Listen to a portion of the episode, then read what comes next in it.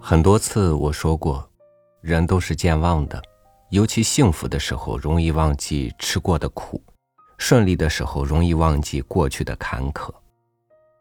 但是如果没有过去，我们怎么一点点来到眼前的，又要怎么继续生活下去呢？我们本不是浮萍，却一点点活成了浮萍。与您分享严英明的文章。太阳泪。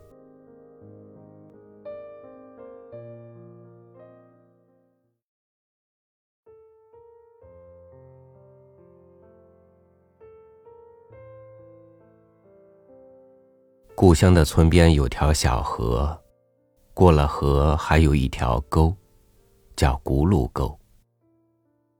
沟底是条土路，瘦瘦的，像条虫。一直爬到南平公路。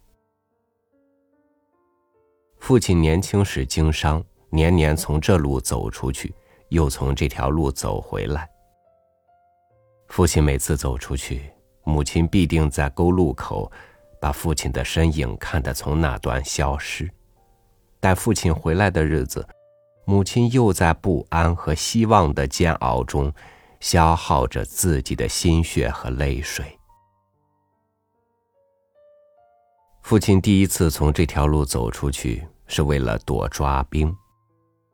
从这一次开始，父亲的一生便由远行和归来编织起来，母亲一生，则由送行和盼望归来中拼凑着岁月。父亲每次要远行，我们家的空气都变得十分严峻。父亲和母亲都很少说话。父亲默默地收拾他的货郎担，母亲做饭叠衣，打点父亲一年内要带的东西。记得那一次，屋外很冷，太阳挂在东边天空，放射着寒气。院内枣树干干的，骨瘦伶仃，破旧的草房上有风在滚动。我和姐姐偎在母亲身边，也不说话。我们好像懂得家里发生了什么事。寂寥的白日如夜一样的惶恐。父亲走了，担子吱呀吱呀叫，叫得惊心。当父亲在轱辘沟底路的那端消失的时候，母亲的神色很沉，好像父亲被世界吞噬了。接着，母亲便流泪。泪水很长很长。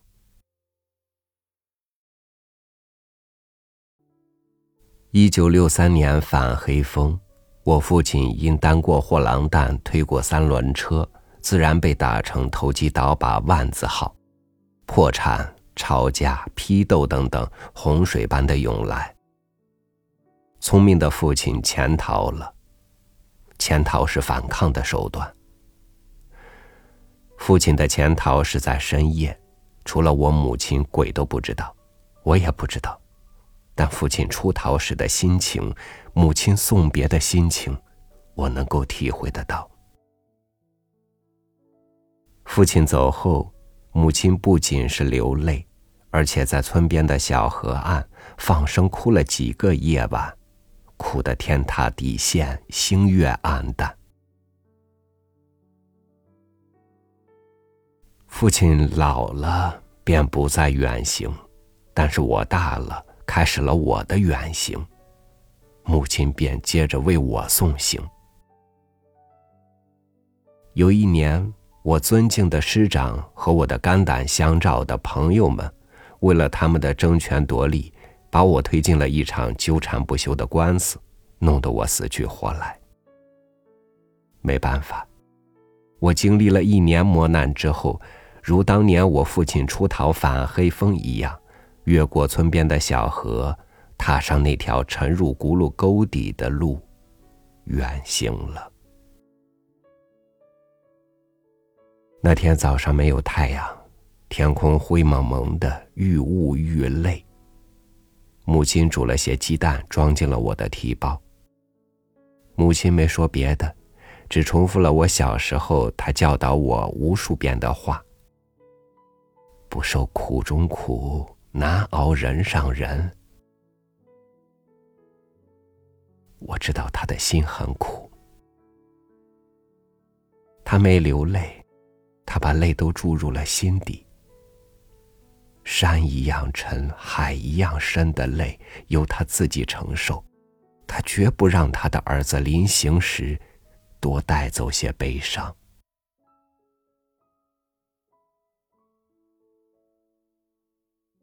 人生都要度过许多美好的除夕夜。我童年的除夕夜总是过得那么不顺心。除夕是我父亲远行回来的日子，啥时父亲不到家，啥时母亲的心就不能平静。村子里的鞭炮响过了，家家摆了刀头供香敬了神，围在一起吃过饺子了，又烧了炭火坐下守岁了，我们一家却还在等。母亲平静的面色里掩饰着海潮一样的不安，疾风暴雨般的恐怖。我和姐姐妹妹们也没了笑声，陪母亲熬着这残酷寒冷的除夕夜。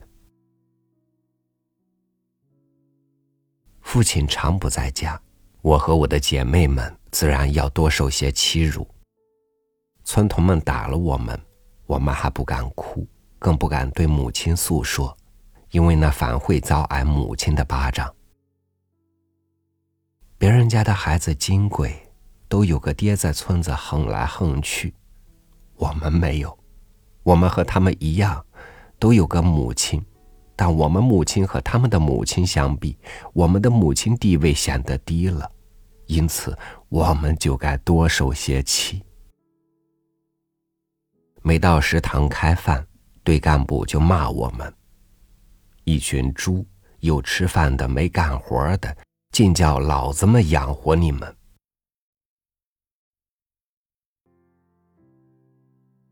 我刚刚七岁，就夜夜往十里外的炼铁厂送木炭，不去不行。比我大的孩子们都卷去在被窝里发梦呓，我还得走夜路。人家大人们都结成伴儿，相互照应，我只一人孤苦伶仃。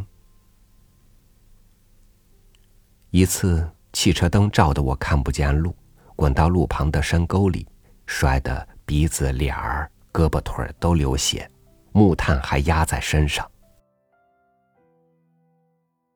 八岁那年，我上学回来，吃了玉米杆儿，被队长抓住了。挨了耳巴子，挨了骂不说，还得到群众会上挨斗。低头，脚并齐，腰弯下去，坦白从宽，老实交代，不准哭，哭了打歪你嘴巴。跪下向群众认罪。面对这些，我母亲无力抗争，母亲拥有的只是泪水。反黑风时，天天有干部窜进我家，逼我母亲交出一万块钱，没有就绑人，凶得天崩地裂。母亲几次都准备上吊，但为了她的孩子们，只好忍受着屈辱和折磨。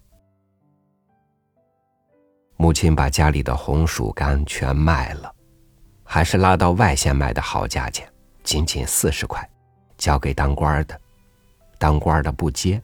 轮换着训我母亲，母亲没办法，夜里到野外放声哭。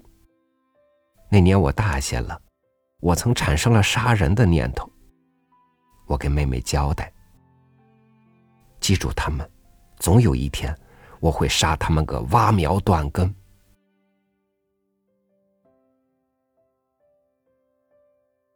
父亲七七年精神失常。八二年又患偏瘫，卧床不起。这些年家里的生活重担都落在母亲的身上。瘫痪后的父亲常带一种愤怒的情绪，这种情绪仿佛集中了他一生的磨难，不宣泄不行。他骂天骂地也骂人，用牙齿撕被褥、使棉絮，似乎退到了原始的野蛮。这一切当然由母亲去料理。父亲躺床上两年，完成了对世界的控诉之后，便驾鹤西去了。父亲逝世时，我不在家，我正在坎坷的古道上经受着风雨的侵扰。父亲逝世，母亲当然要伤心。父亲逝世时，他们的长子又蒙难受屈，不能扛帆尽孝，母亲必然会更伤心。我理解，母亲在这些日子里流下的泪水，一半给了父亲。一半给了我这个不孝的儿子。我接受审查时，母亲到县城看过我，我清楚的看到她苍白的头发在冬日的寒风里哆嗦，干瘦的脸上淌着她流了几十年还流不尽的泪水。如今，母亲老了，到了古稀之年。他仍然干干的、瘦瘦的。我想，母亲之所以没有胖体，是因为她的血肉都化为苦涩的泪水，抛洒到人间漫漫的光阴中了。我们村边的小河一年比一年阔，我想这条直达汉水、入长江、进东海的河流里，有我母亲的泪水。父亲走过了无数曲折的山间路，我踏遍了东西南北大半个中国。我想，我和父亲走过的路上都洒满了母亲的泪水，尽管母亲没有走过这些路。经过百般苦难的母亲，现在生活的不错。值得他骄傲的是，他的儿孙们都有了正当的职业。都在各自的岗位上做着应该做的工作，但又是母亲还流泪。去年他看了某报上登载我回忆父亲的文章后，哭了。往事不堪回首。我们家曾经有两颗太阳，一颗是父亲，一颗是母亲。母亲这颗太阳湿漉漉的，内中含了许多泪水。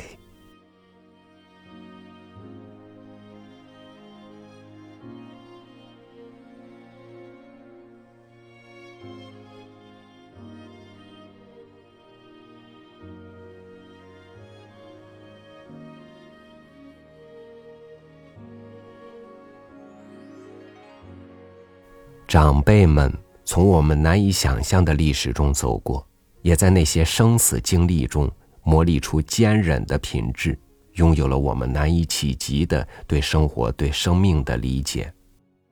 如今，他们如夕阳西坠，他们的过往，他们的领悟，他们流过的泪，也都将随着夜幕而去了吗？感谢您收听我的分享，我是超宇，祝您晚安，明天见。